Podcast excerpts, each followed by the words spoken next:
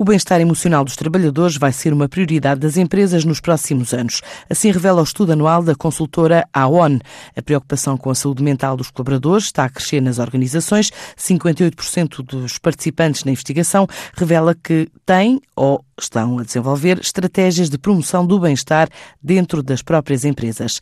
Em quase duas centenas de empresas inquiridas, numa dezena de países, Portugal não é exceção e revela a mesma tendência. É a principal conclusão do estudo que tem por objetivo compreender de que forma as empresas de todo o mundo estão a trabalhar para garantir o bem-estar dos respectivos recursos humanos. Adianta João Dias, o responsável da área de Health Solutions da AON Portugal. Foi um estudo muito focado na componente do bem-estar emocional. Basicamente, as conclusões do estudo dizem-nos que é uma área em que as empresas têm vindo a investir de forma crescente. 70% das empresas que nós inquirimos, 60% delas já têm implementado uma estratégia de saúde e de bem-estar, com a maioria delas focadas também numa componente emocional. Em termos de Portugal, Portugal participou no, no estudo também, tivemos cerca de 30 empresas portuguesas também participar dos mais variados setores de atividade. Em Portugal também se nota uma, uma tendência crescente de, das empresas para o investimento em tudo aquilo que está relacionado com a saúde mental dos seus colaboradores. Resulta essencialmente do facto de cada vez mais hoje em dia as empresas colocarem o, o colaborador no, no centro da sua atividade.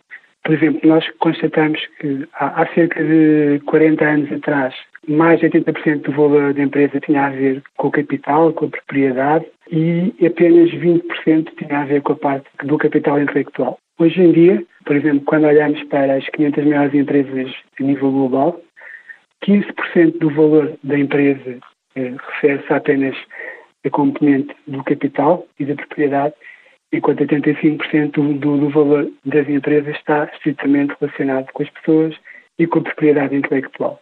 Isto coloca aqui uma, uma responsabilidade muito grande por parte de, de, das empresas na atração e retenção de talento e, portanto, muito focadas em garantir às suas pessoas as melhores condições possíveis de trabalho. E depois a, a questão da comunicação também é aqui um, um fator importante.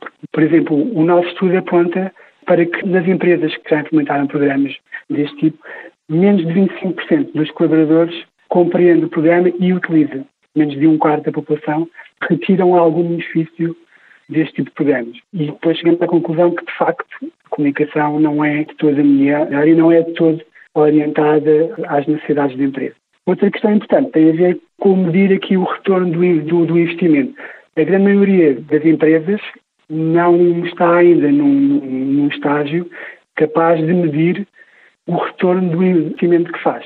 Por exemplo, relativamente à questão do absentismo, que muitas vezes é uma métrica relativamente fácil de, de medir e que chegamos à conclusão muitas vezes o, o absentismo resulta precisamente de questões ligadas à, à saúde mental e emocional mas muitas vezes não conseguimos medir, as empresas não, não conseguem medir qual é que é o impacto que estes programas têm, por exemplo, ao nível da redução do absentismo ou até do presentismo, que é outro tipo de absentismo um pouco diferente. O estudo foi realizado pela ONU no primeiro trimestre de 2019 em 10 países da Europa e Médio Oriente. Abrangeu um universo de 168 empresas, a maioria multinacionais, em 17 setores industriais que representam uma força de trabalho de 2,7 milhões de trabalhadores.